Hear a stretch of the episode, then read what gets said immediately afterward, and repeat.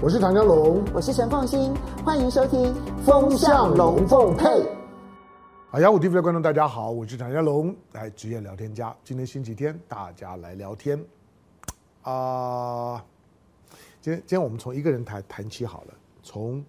一个人谈起。不过我要我要谈的事情，呃，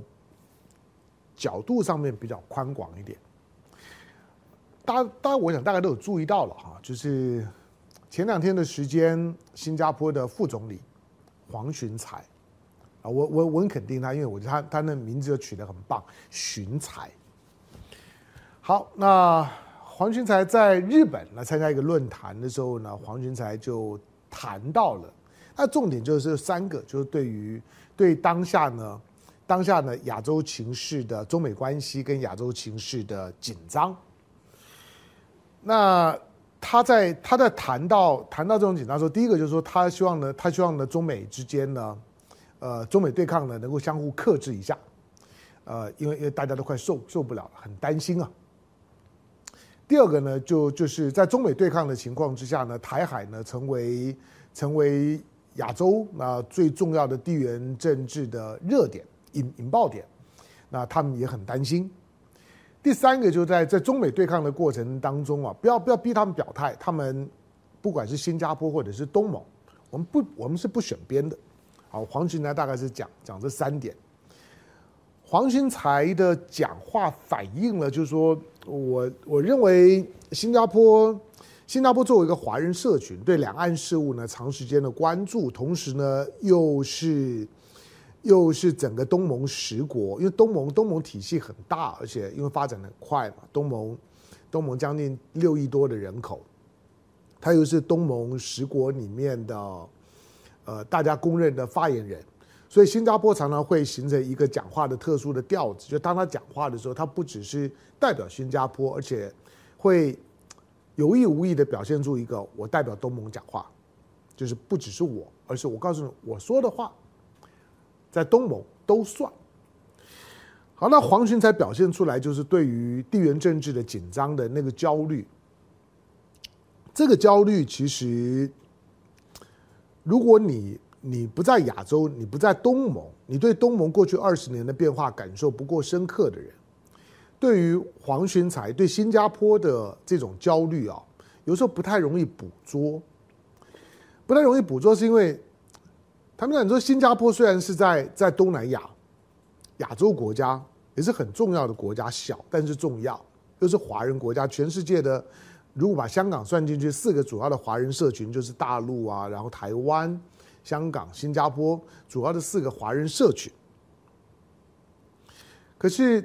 地理上面来讲，它距离台湾，你从台湾搭飞机，我我我还算蛮常去新加坡的，一趟飞机也要四个多多小时啊。其实。其实并不近啊，四个多小时，其实还飞飞蛮久的，所以那你新加坡在在紧张个什么呢？是担心炮火会波及到你吗？不会的，就是其实台海不管发生什么事情，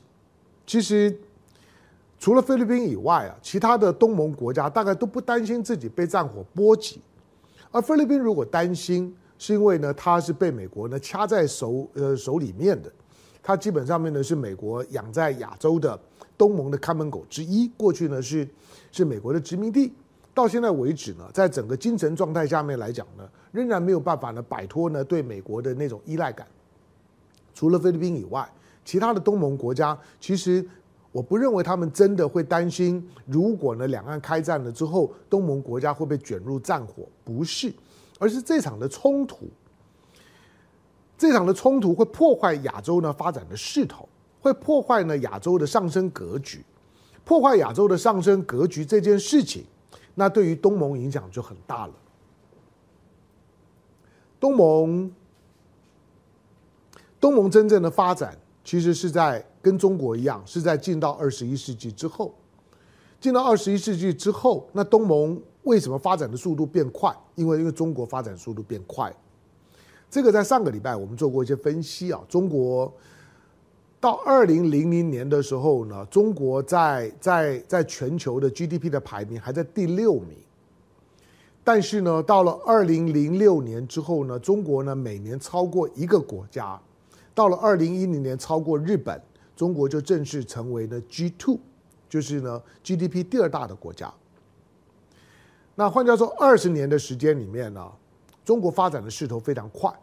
现在已经 GDP 呢已经大概占到了美国 GDP 的百分之八十。那中国发展的这个势头，在二十一的发展势头这么快，同沾法喜的最明显的就是东盟，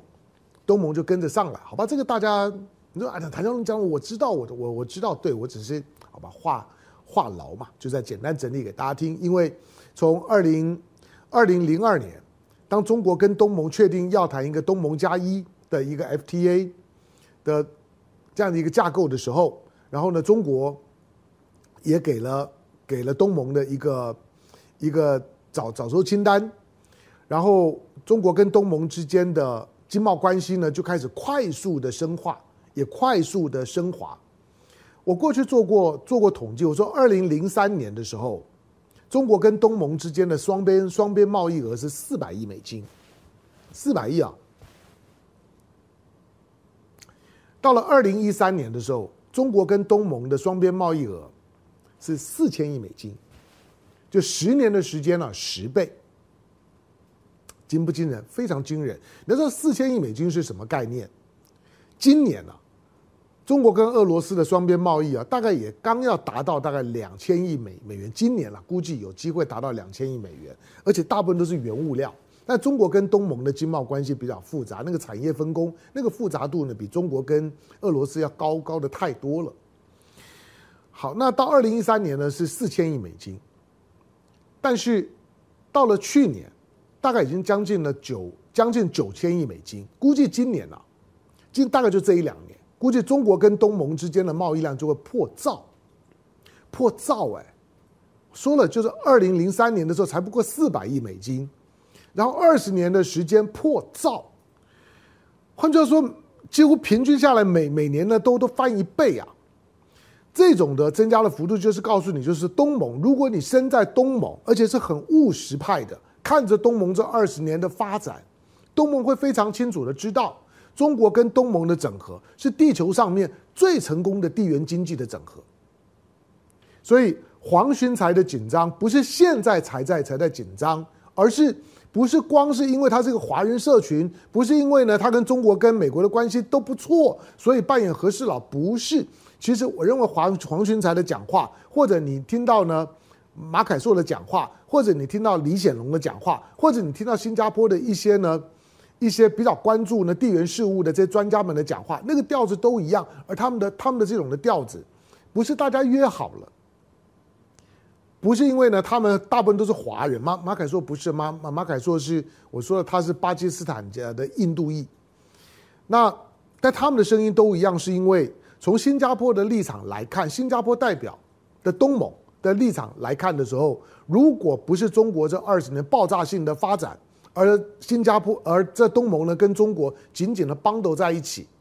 东盟不会有这样的势头，而这个势头正在一个上升趋势当当中，还没有进到主升段，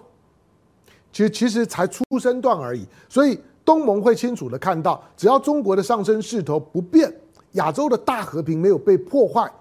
东盟的未来当然看好啊。东盟哪个国家不看好？程度不一样而已啊，大家。都看好，不管你的体制如何，哪怕是缅甸现在的，因为有有军政府有内战的问题，或者菲律宾现在呢跟中国的关系呢有点紧张。除除此之外，总体的东盟，东盟现在我之前有统计过嘛，我说东盟东盟六亿多的人口，印度的一半，东盟三兆多的 GDP。已经是印度超过印度一点，东盟总体来讲，亚亚洲的欧亚亚亚洲陆地上面的三大三大半岛，从西往东，阿拉伯半岛、印度半岛、中南半半半岛，你从呢，你从从中南半岛的角度来讲，现在中南半岛的发展的势头超过印度半岛，超过阿拉伯半岛，那是因为中国，所以黄黄群才的讲话，其实其实不是无病呻吟。不不是那种的，嗯，杞人忧天，或者故意表现的好像，好像忧忧国忧民，并不是，而是这关乎到整个的东盟的发展的势头会不会被打乱，步调会不会被打乱，而新加坡呢，又是东盟里面的运转的中心，因此当中国好，东盟好，新加坡一定好。倒过来讲，当中国现在如果上升势头被破坏了，不是只有东盟、新加坡，而是亚洲的上升势头就被破坏了。中国的崛起是特别的，这个大概没有人谈过。那当做今天的重点，就是中国这二十年的崛起，除了东盟，除了新加坡，把数字面摊开整理一下之后呢，就知道为什么这二十年大家发展的很快。那种在一个快速发展的区域里面啊，乘风而起的那个感觉。你在那个环境里面啊，你有时候是不太容易察觉的。一般人都会觉得说，哇，我很厉害，因为我很厉害，说我最近这些年赚了很多很多钱。我过去跟一些大陆的朋友们讲过，就是说，如果在过去二十年里面，你你觉得你做什么事情都顺风顺顺水的，你你觉得你做做生意怎么做呢都赚，然后呢，二十年的时间就觉得哇，自自自己呢赚的盆满钵满钵钵满的金山银山的。你就觉得自自己的天真的，就是呢，就是呢，做生意搞搞投资的好手，就觉得自己非常的厉害。我我其实很多大陆朋友说，那可能是一个幻觉，就是因为你在一个大多头的势头里面，那个市场你所在的那个市场的架构是一个大多头的市场。中国过过去一九七八年之后，中国一直在走上升趋势，没有一年是负的。当中国的整个趋势是这样的时候，在中国市场里面，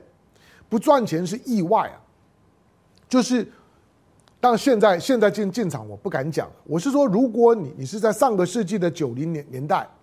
上个世纪或者说呢这个是世纪初，你开始呢，你开始全心全意的在做自我发展的，在中国大陆这个市场里面，你一定会感觉到自自己非常的厉害，非常的成功。可倒过来讲，如果相同的时间点，如果你不是在大陆，你是在美国，你在拉美，你在欧欧洲，那那就不一样了。换句话说，环境，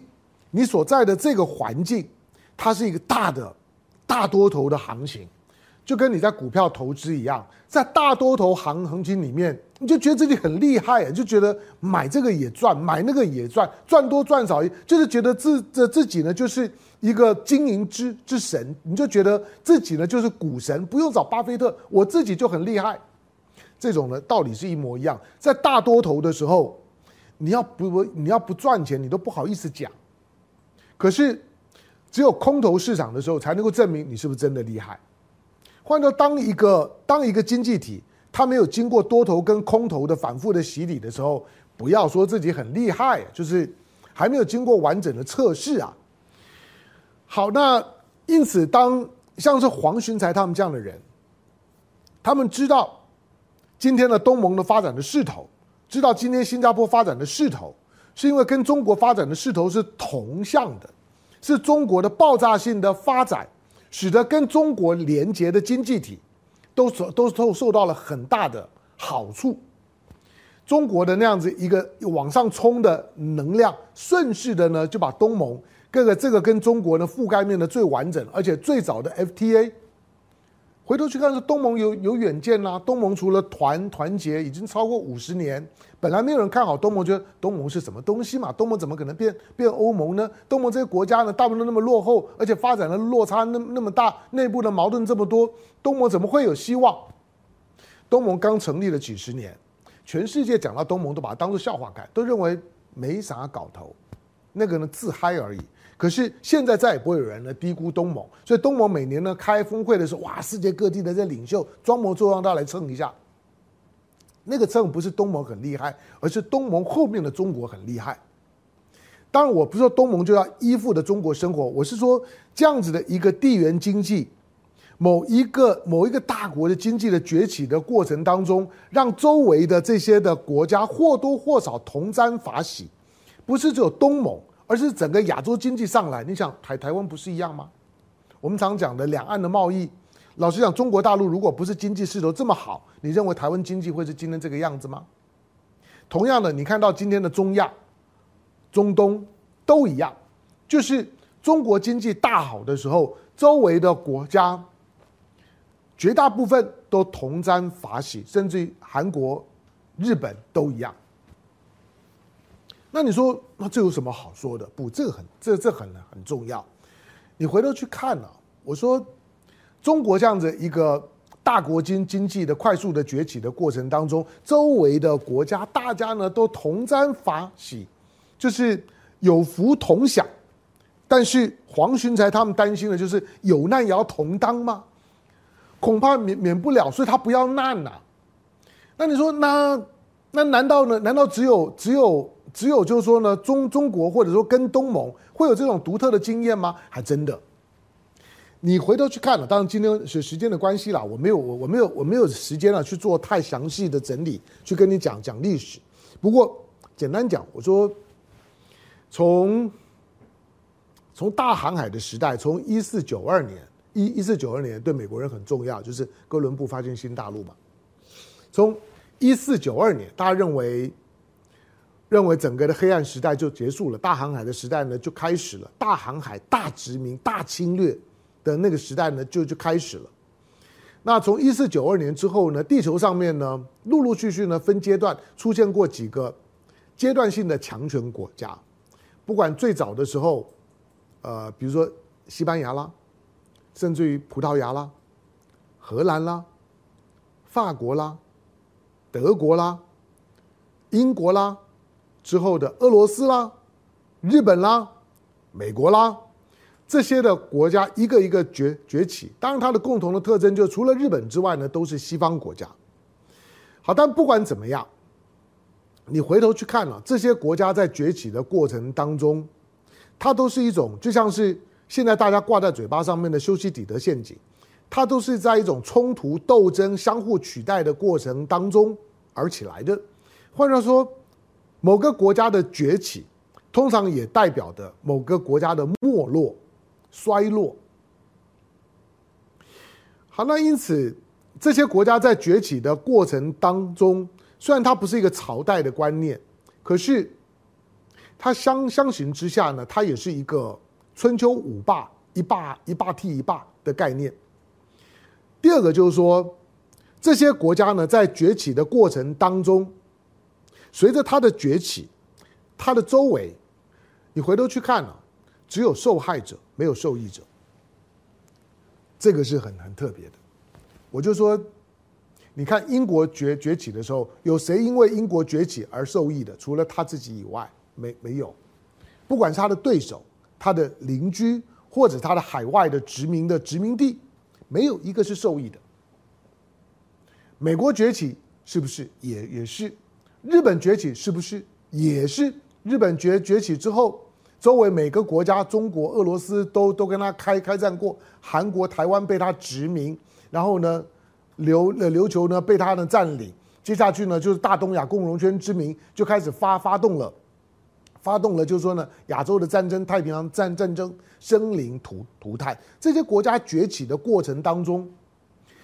只有制造呢痛苦、灾难。同时努力的把最好的东西资源都搜刮在自己的手里面，对其他就是侵略、压迫。因此，这些的过去在中国崛起之前的其他的地缘上面的国家的崛崛起，它一定是伴随着经济跟它的军事力量的同步的崛起。这个同步的崛起以及意识形态的关系，使得每个国家崛起的过程当中，他的身边只有受害者，没有受益者。而现在的妙的来了，就是中国在崛起的过程当中，我我不敢说一定没有受害者了，那个不好定义啊。可是周围的国家几乎全都是受益者。换句话说，在中国崛起的过程当中，你去盘点周围的国家这二十年的发展的势头，基本上面都是受益者。可是你看到，就像我过去常常比较的，美国终究要去想想看，为什么美国作为地球上面。经济、军事最强大的国国家，它的 GDP 曾经占到地球上的百分之五十，它到现在为止呢，仍然是第一大经济体。可是，在它所在的那个门罗主义框架之下的中南美洲、拉美、中美洲、南美洲，加上了加勒比海的地区，三十四个国国家，三十四个国家，除了墨西哥勉勉强强被整合到北美自由贸易协定之外，加拿大基本上面呢，就就是美国的另外的一块，它的附庸之外，其他的从中美洲以南到火地岛，没有一个国家是跟着美国的发展。这些呢，过去都还是呢西方国家的殖民地。如果说他们曾经有一点受益的感觉，有跟着一起乘风而起的感觉，就不会有马奎斯的百年孤寂啊。所以我说在。十五世纪之后啊，地球上面呢，陆陆续续呢出现了这么多的强权，这么多的强强权呢，在相互取代的过程当当中，都可以把它写写成写成了修昔底德陷阱。可是中国在崛起的过程当中很特别，就是中国崛起之后，它的周围的邻国基本上跟着一起上来，尤其东盟特别的明显，而亚洲跟着一起上来。你最近看到的中亚也是一样。大家就一起上来了。这种中国的崛崛起，中国的崛起，他如果说他自己是和平崛起，我认为没有任何问题啊。所以我觉得今天包括台湾在看待中美竞争的时候，那个视角跟理解的方式跟逻呃逻辑就是有病啊。美国以及美国之之前，西班牙之之后，美国之前。的这五百年的强权的崛起的过程当中，一定是带着船坚炮利，一定是呢用这种的炮舰，用军事力量呢在前面呢开路，之后呢是一种的殖民式的掠夺，一定伴随着大量的就是说人命的伤亡，战争呢是绝对不会停止的。可是中国在崛起的过程当中，从一九七八年。邓小平改革开放之后，除了一九七九年的惩越战争之后，中国到现在为止四十四年的时间，没有在海外，在中国的中国的边境之外动一枪一炮啊。那这不叫和平崛起是什么？如果中国这不叫和平崛崛起，还有其他的国家有资格谈和平吗？这不是莫名其妙？所以中国的发展。真的是有福同享，带动了亚洲的势头。中国上来，东盟上来，东盟上来这么的明显。东盟现在如果如果把东盟当作是一个整体来来看，东盟是现在全球的第五大经济体啊。东盟都已经讲，他希望在二零三零年的左右的时间，他能够呢超过德国，超过日本，成为地球上面的第三大或者第四大的经经济体，大概跟印度在伯仲之间。东盟对自己的未来这么看好。那是黄循财他们会焦虑的真正的原因，就是如果这个上升势头被破坏了，亚洲的这个大和平被破坏了，如果中国的这个和平崛起没有得到一个特殊的理解跟对待，相反的，循着西方国国家那种觉得有任何人呢经济变好变有钱，然后呢富裕了之后呢就觉得呢自自己很不安，就觉得自己要被人家取取代了。如果只是循着西方国家的那种的不安全感、相对剥夺感，认为自己即将失去霸主的地位，所以呢，一定呢要在中国崛起的时候，用各种的方式把中国呢给搞垮，这次很麻烦，因为其他的国家都享受了中国和平崛起的和平红利。中国和平崛起的和和平红利最根本的，除了台湾之外呢，就是在在东盟，在周边的国家呢都一样。你就算是在东北亚，你说呢？朝半岛打完韩战之之后，基本上几十年的时间也没有枪炮声啊，没有枪炮声。如果一直在在在作战当中，在战争的状态下面，你认为会有今天的韩国经济吗？你认为会有今天的日本经经济吗？不可能吧。同样的，中南半岛在越战结束了之后，如果不是一个大和平，你认为今天的？今天的就是说东南亚会是现在的情况吗？不会吧。好，因此呢，中国本身呢，保持呢他自己的和平崛起的态度，跟上升势头，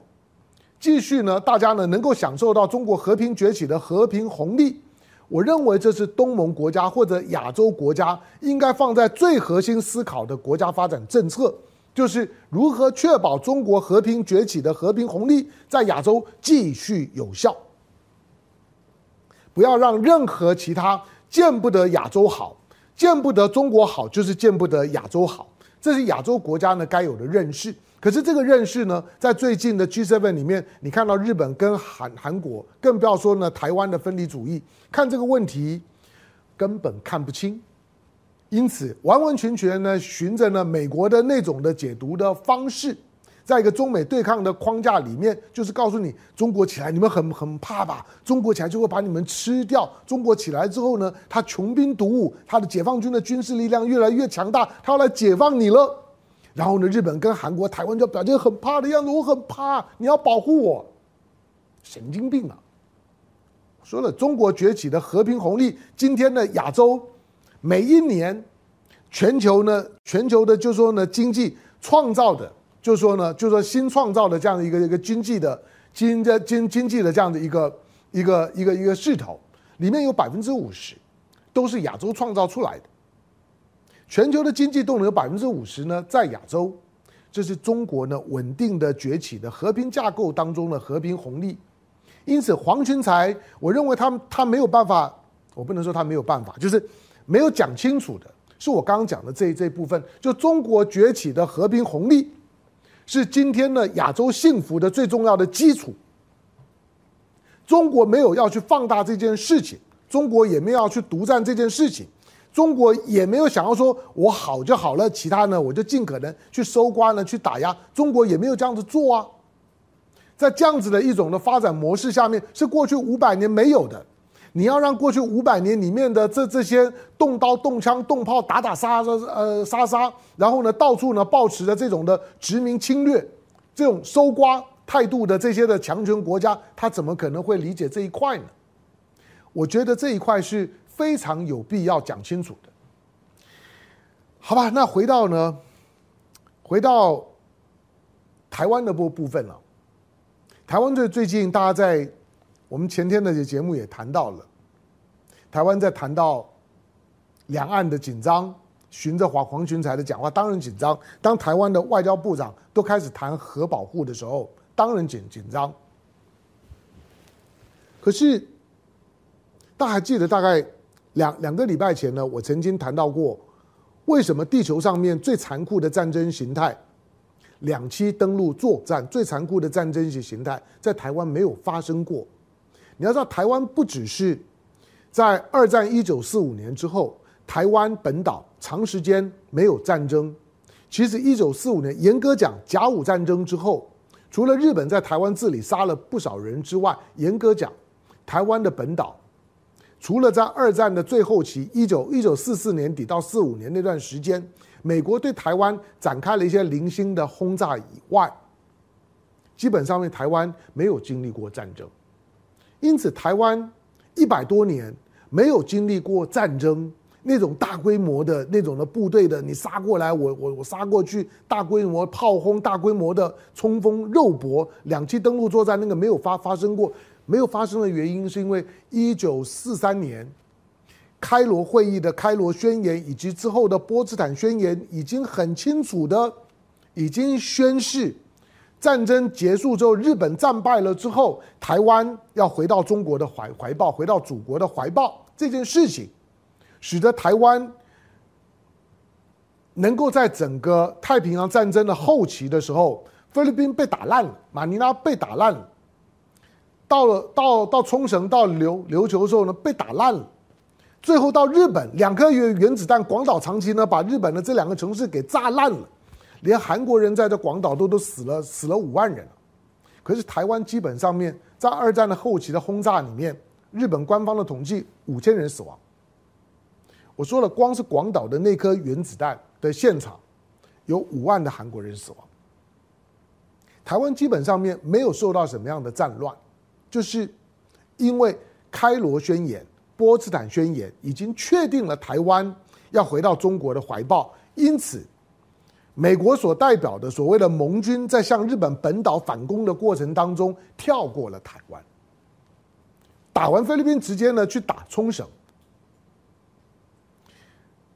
因此，今天当我们在谈核核保护的时候，我在有一个逻辑啊，是大家始终都没有想就，我不知道吴钊燮的脑袋，或者有一些在幻想台湾是不是应该发展核武器，或或者有没有可能遭受核武器攻击的人，你们脑袋是怎么想的？我说，当全世界都认都接受一个中国原则，当台湾对这个所谓的一个中国原则是有是有争议的啦，就是觉得觉得觉得我们是一中各表好，但那是我我在讲的是说，在国际社会上面的一中原则，一中原则，台湾是中国的一部分。当台湾是中国的一部分的时候，我我告诉你，除了除了解放军之外，是没有人敢在台湾动枪动炮，或者在台湾，更不要说呢丢核弹。你想，当台湾是中国的一部分，谁敢在在台湾丢核弹？你把你把中国放哪里？因此，其实一个中国原则，某些方面来来讲。它其实就像是台湾的金钟罩铁布衫一样，它确保了没有任何国家，不管你是美国、日本，固然他们表现好像在保护台湾，倒过来讲，他就算不保护台湾，他也不敢动动台湾。台湾从一八九五年甲午战争之之后，不止到现在为止，没有经历过真正的战争，在未来，我认为经历战争的可能性呢都非常小。这在亚洲地区来讲是很少见的，我我不敢说一定没有啦，但是也几乎没有。好，因此当我们今天看到看到黄循财的讲话，他们的那种的焦虑的最核心，就是中国的发展的势头是今天亚洲发展的势头的最主要的动能，这个动能是美国今天在中美对抗的当中呢，极力想要去削弱、是破坏的。可是你今天削弱跟破坏中中国的发展的动能，不管你会不会成功，如果你成功了，受害的不是只有中国，而是整个的亚洲都会受害，不止新加坡、东盟也一定受害。因此，你生活在亚洲的时候，你必须非常清楚的知道，日本讲的大东亚共共荣圈，那个是以日本的国力来讲根本撑不起来的概念。中国不会讲大东亚共荣圈。可是中国的崛起的过程当中，亚太周围的国家，包括今天的俄罗斯，慢慢的往东转，开始关注呢，它它的亚亚洲的陆块，关注呢西伯利亚，把西伯利亚跟中国呢绑斗在一起，就是因为讲不清楚。可是呢，其实清楚的感觉到的是，中国的上升势头对我是有帮助的。如何确保中国的上升势头的和平？崛起的那个和平红利的继续有效，如果只有黄循财讲没有用。我说了，台湾的政治人物、台湾的政党、台湾的选民在面对选举的时候，如果你不理解我刚刚讲的这一块，那就真的可惜了。台湾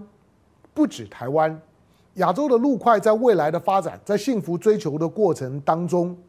都不应该建立在美国或者西方国国家所营造出来的那种。黄群才讲的什么民主对专制这种呢，非常简单的挑拨性的这种的对称性的比较，这种的对称性的比较，在过去我们的政治训练里面来呃来讲，它会像魔音穿脑一样，会让某一些人跟着